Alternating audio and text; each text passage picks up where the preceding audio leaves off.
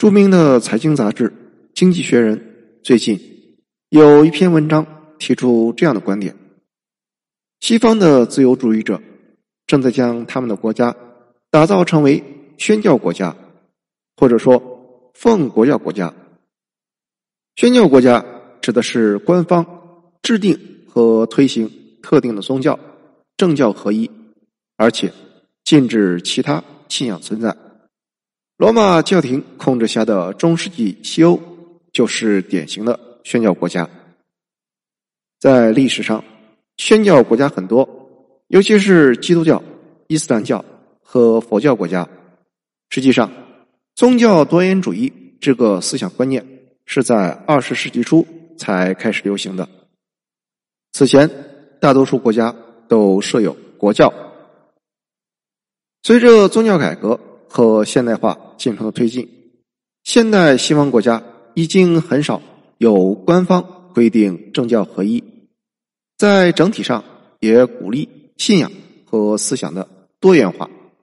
然而，在过去的十余年间，西方的自由主义越来越左翼，用政治正确这个大帽子来打击异己，这竟是我们比较熟悉的文化现象。然而呢？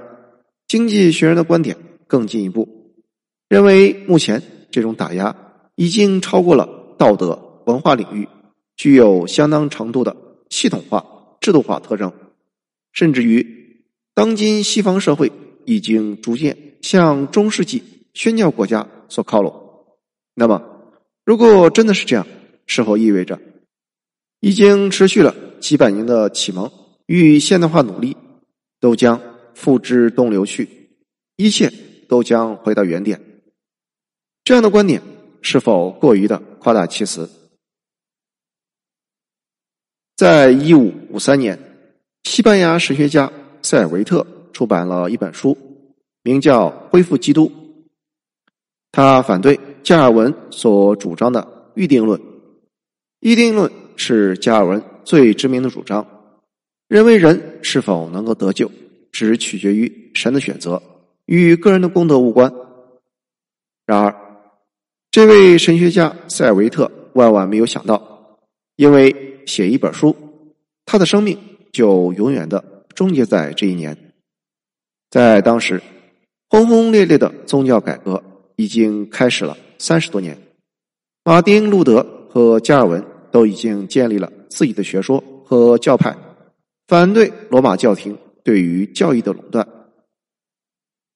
新教徒普遍认为人们可以自己解释宗教，并与上帝沟通。塞尔维特当然也是这样认为的，所以他反对自己的见解来质疑加尔文。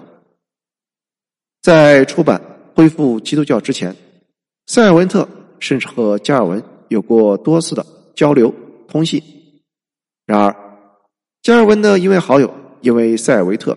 对加尔文的质疑恼羞成怒，他将恢复基督的书稿及其塞尔维特的信件打包寄给了法国的宗教裁判所。法国的宗教裁判所判决其为异端，将其处以火刑。由于塞尔维特不在场，所以当时只烧掉了他的一个雕像的替身。得知自己处于危险，塞尔维特。打算逃跑，结果在路过瑞士的时候，他被加尔文的反对者逮捕，剥夺其财产。反对加尔文的人希望借此给加尔文泼脏水，而支持加尔文的人因为塞尔维特的批评论，想将其置之于死地。总之，他里外都不是人。最后，他被活活烧死。对于历史长河来讲。一个人的生命诞生与消失，并不是什么大事。然而，在维特的死却被载入史册，很大程度上是因为他的这件事情处于中世纪与现代世界的交汇处。在此事件发生之前，消灭异端、处决不合时宜思想的人是常态；而在此之后，出现了宗教宽容、言论自由。出版自由等种种的思想，因言获罪或者因宗教信仰而被迫害的人越来越少，而生活在二十一世纪的人们，大概早已将这种事情视作是陈年旧事，认为它不会再发生。然而，真的是这样吗？也许因为某个人的言论或者思想而对其进行肉体消灭的事情，的确很难再发生。但是，以其他形式发生却未必不可能。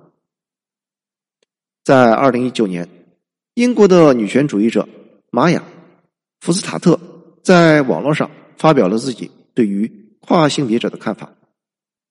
他认为，男人和女人。就是有区别的，改变性别那是不可能的。结果呢，他因为这番言论而丢掉了工作，并被法庭指控其言论中使用了攻击性和排他性的语言。他被戴上了专制主义的帽子，是不是听起来相当的荒诞？男人和女人有区别，这难道不是一件天经地义的事情吗？我的性别已经天然的产生，并不是我自己可以随心所欲，想怎么认为就怎么认为。事情还没有完，《哈利波特》系列小说的作者、著名作家杰克·罗琳认为，法庭的宣判是非常荒唐的。他站在了福斯塔特这一边，发表言论认为，只是因为一个女性说性别。是真实存在的，难道就可以强迫她失业吗？结果呢？J.K. 罗琳也受到了打击，被全球的跨性别者联合抵制。此后，他的言论也开始受到了世界各地网友的审查，甚至于《哈利波特》两大粉丝网站也发表声明，宣布和他划清界限，不再发表他的照片和引用他的言论。有类似遭遇的，还有心理学家斯蒂芬·平克，他写的科普书《白板》也被扣上了种族主义的帽子。原因呢，仅仅是因为这本书阐述了基因对于人的影响。据平克在 TED 演讲中所说，他所认识的许多教授都有类似的遭遇，因为言论或者观点被扣上帽子，丢了工作。甚至遭到了人身威胁。在二零一八年，美国宾夕法尼亚州州立大学博士科林·赖特发表了两篇论文。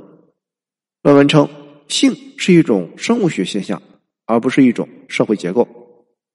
文章发表之后，立刻被举报。后来，很多的研究机构表示，他们无法为赖特提供工作机会，因为。这样风险太大。在西方，政治正确似乎正在成为一个新的宗教，用他的信徒迫害所谓的异端。塞尔维特的幽灵正在欧美游荡，为了对他进行神圣围剿，大学、媒体、社会组织、好莱坞似乎已经联合起来。而这一切又是怎么开始的？谢谢收听，欢迎评论。点赞和转发。